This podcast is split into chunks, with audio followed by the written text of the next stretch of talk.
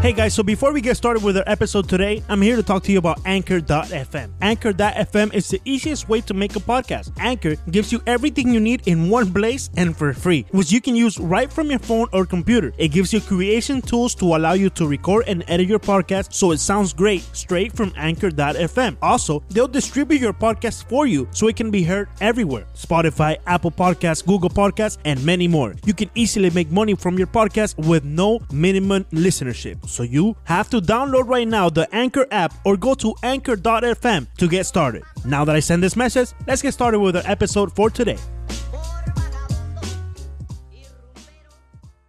Amigos de Cinco Razones Podcast, nuevamente con una edición especial. Ahora, eh, como les prometimos, el señor Leandro Soto desde el Marlins Park, para los que están viendo en video. El señor Ricardo Montes de Oca desde la comodidad de la sala de su casa. Veo al fondo, eh, creo que es el juego de, de los Marlins. De los Marlins. Un juego de ajedrez. Está un juego de, el juego de Marlins de noche. Estos chifres, esto parece un juego de ajedrez, bien. Leandro, si con ese eco vas a interrumpir, la cosa está fea. Sí, mejor no interrumpas con ese eco.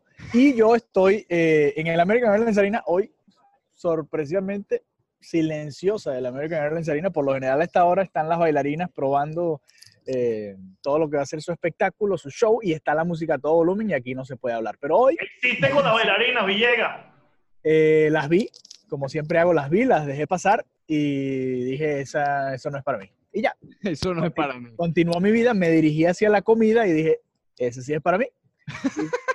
popular tortica, popular tortica. No comí tortica, comí galletica porque cuando iba a, me dirigía justo hacia la torta, me dijeron para grabar este, esta edición especial, pero bueno.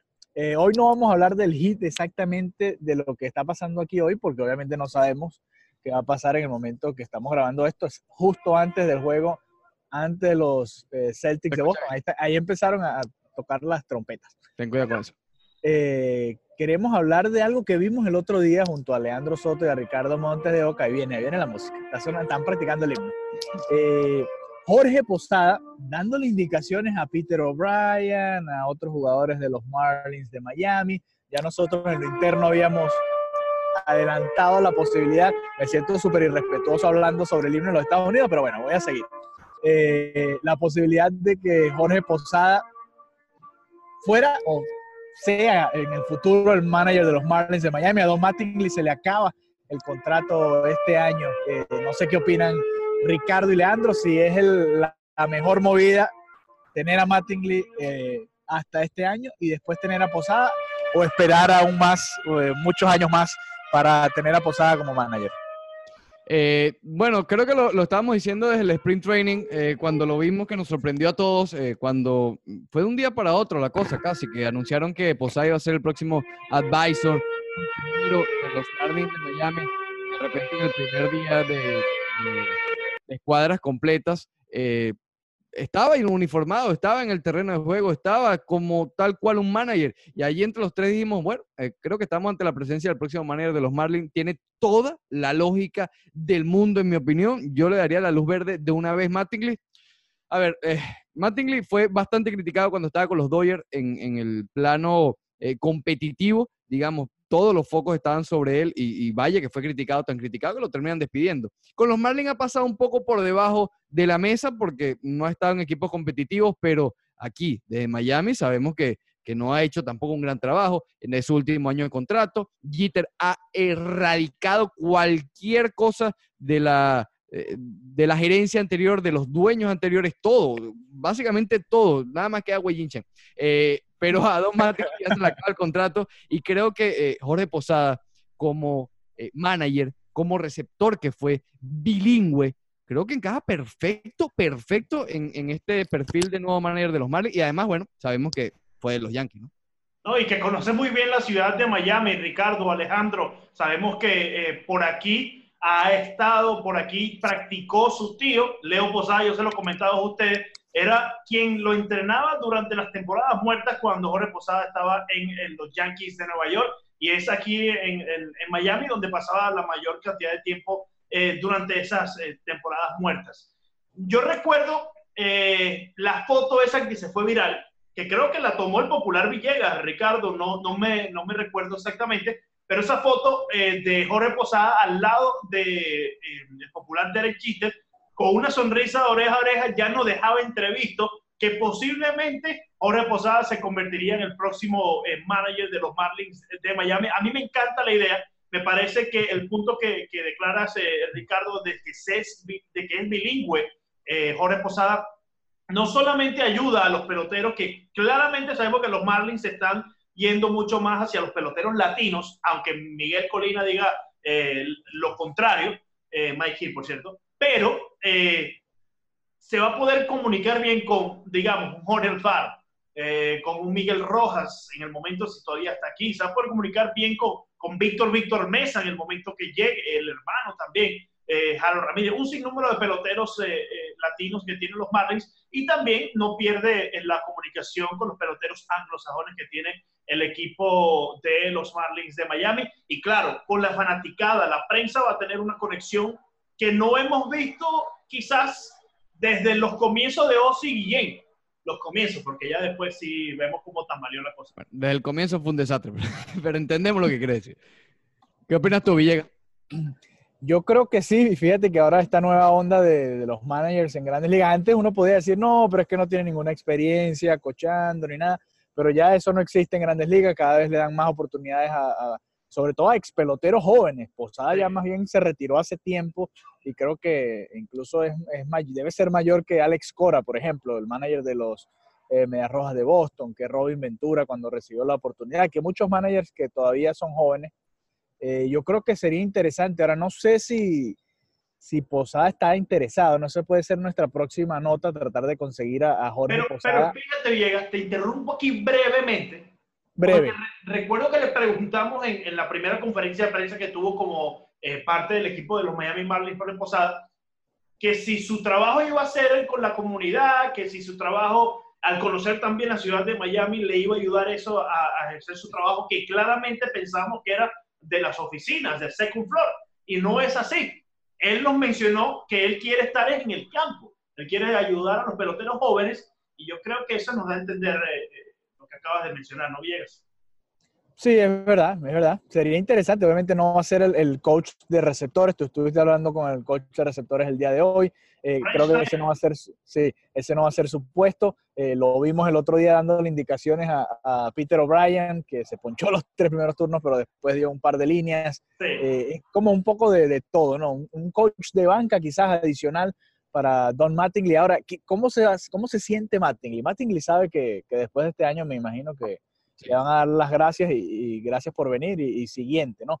Eh, ahora, yo no veo tan claro, eh, sobre todo porque no, no sé, nunca le vi dónde el liderazgo a Posada. Quizás era un líder de esos callados dentro del clubhouse de los Yankees, de lo que uno nunca se entera, pero obviamente el líder de ese equipo siempre fue eh, Derek Jeter o un Bernie Williams, quizás peloteros que eran eh, más famosos o sonaban más. Eh, hay que ver, quizás Posada dentro del Clubhouse era el que hablaba de verdad, porque además era el que, llevaba el picheo, pero yo no sé si él tiene ese don de liderazgo que necesita un equipo, sobre todo joven, como el que supuestamente van a tener los Marlins compitiendo entre unos dos, tres años. Oye, Villegas, pero eh, tú mismo mencionabas algunos nombres que le han dado la oportunidad. y managers que están en las grandes ligas hoy que durante su carrera de pelotero nunca vimos rasgos de liderazgos. Uno de esos es eh, Brad Osmond de los Angelinos. En verdad, había liderazgo de, su parte. Tú mencionaste a Robin Ventura. Yo creo que Robin Ventura, además de, la pelea aquella con el popular no, Ryan, no tuvo mayor liderazgo. Eh, hay, hay, un número de managers en las grandes ligas. El propio Don Mattingly de los Marlins tampoco se conoció por, por su liderazgo no, bueno, Mattingly sí. Mattingly sí. Quizás, de los que mencioné Mattingly un poco más que, que, que Robin. Era capitán. Que el propio Brad Osmos. Pero hay un sinnúmero que nunca se consideraron líderes y ya hoy por hoy son managers de grandes ligas. Yo creo, yo creo que ya de por sí, al, al ser receptor y de un equipo como eh, ese conjunto de los Yankees que ganó tantos títulos, ya de por sí tiene que ser eh, eh, por default líder en el terreno y además líder de esa rotación que, que, no estuvo para nada, para nada fácil de liderar con esa cantidad de egos. Entonces yo creo que yo creo que, que, que, sí encajaría perfecto. A mí me gustaría mucho y sabes que estamos en una nueva era de manager. No se están reciclando manager, básicamente. Lo de Ron Ganderhayer, que llegó a los Tigres, fue alguna casualidad. De resto han sido puros técnicos, técnicos nuevos. Y creo que sí, para responder lo que había dicho. Rocco Valdelli con Minnesota. eh, eh, tam- ¿cómo se llama el de Milwaukee también? Eh, Craig Counsell, Craig Counsell. Counsell también, eh, Alex Cora, es decir, son manes nuevos. Dave eh, Roberts. Y Mattingly se debe sentir ¿Qué clase de idea con tu Ray Robert? Ray Robert lo único que hizo su carrera fue robarse la segunda base allá en, la, en, la- en los playoffs para avanzar. Por favor, por Y favor. anotó la carrera. Ya no Sí, exacto, exactamente. Ma- Mattingly se debe estar sintiendo bastante mal porque tiene su, reemplazo al lado, imagínate. Eh, pobre Mattingly, pero bueno, no, bastantes oportunidades se las ha dado y creo, que- creo que este no va a ser el equipo. eh, fíjate lo que estábamos hablando el otro día. ¿Quién va a estar cuando este equipo tenga éxito? Mattingly, pero por seguro. Si No, Martin Martin- fuese a estar, si Martin fuese a estar, ya le hubiesen renovado el contrato. Exacto. ¿Tú exacto. crees? Ahora, pero ven acá, vamos a, a ser justos con Mattingly. Le tocó eh, calarse todo este recambio de los Marlins de Miami. Le dieron un equipo competitivo, nunca lo pudo llevar hasta los playoffs. De eso estamos claros. Tenía Stanton, Osuna, Yelich, eh, para de contar Gordon, José Fernández, todo el mundo junto y no, nunca pudieron eh, ni siquiera estar cerca de la postemporada. Pero bueno, también le tocó este proceso de, de reconstrucción, de construcción, como le quieran llamar a los Marlins. También sería justo si le dan un par de añitos, ¿no? De- del equipo bueno, a ver, ¿no? Pregúntale eso, pregúntale eso a Rick Rentería, que no, no, no había terminado de salir Joe Maddon de los Rays cuando ya lo habían contratado y Rick Rentería se había calado toda esa reconstrucción. Es decir, bueno, eh, imagínate, ¿qué, qué, qué hacemos? Llega, por lástima lo dejamos. Oye, les tengo, les tengo No, no, no. Por mí lo saca. Mattingly a mí no me gusta. Les tengo un invitado no me gusta. especial. Ven por aquí, Ay, ven por aquí, Justo para el final. ven, ven por aquí, ven por aquí. Les tengo un invitado especial. Una sorpresa, brevemente porque es muy famoso. Ah, mira es. Muy famoso. No. Brevemente porque es muy famoso. Ponte aquí, Beto, para que te puedas- Candela, el señor, el gran Beto Ferreiro, para los que no nos están viendo por video, el gran Beto Ferreiro. Beto, uno de los narradores de los Marlins de Miami, narrador y comentarista. Beto, eh, ¿te gustaría tener a Jorge Posada como manager de los Marlins a futuro? Ah, no, porque está mate el día. Está mate el día. Hay que apoyar a No, pero a futuro, a futuro, a futuro. No metas en problema, no metas en problema al Beto. Nosotros sí podemos decir esta cantidad de ridiculeces, Beto no. Mate- Sí, Mateli- sí. Mateli todavía tiene este año. Vamos a ver. Vamos Sí, a ver. pero para poner contexto, Beto, para poner contexto, estábamos hablando, Beto, de la famosa foto que tomó Villegas en el Spring Training de Jorge Posada al lado de, de, de Jeter. Se notaba muy sonriente y desde ese entonces nosotros venimos ya asomando que posiblemente sea Jorge Posada el manager del futuro de los Marlins. si lo dice Villegas, acuérdate que Villegas siempre tiene la bola escondida ahí. ¿eh? Caballo, te cuida con eso. Villegas sabe algo que no sabemos nosotros. Posiblemente, posiblemente. Oye, que- oye, un abrazo, Ricardito, un abrazo. Abrazo, hermano. ¿eh? Se les quiere. Te queremos. Igualmente, igualmente. Dije que era rápido la visita porque el hombre está muy famoso, ya le han pedido como 100 autógrafos. Sí, sí, sí, sí. Dale, vecino, espérate lo que te digo. Es que sabe bastante. Bueno, señores, eh, déjenos su comentario aquí abajito, aquí abajito los comentarios de YouTube, de Instagram, eh, IGTV, de Instagram, Twitter, donde quiera, déjenos su comentario. ¿Les gustaría Jorge Posada Manager y le ponemos año y todo? ¿2020, sí o no? Jorge Posada for 2020.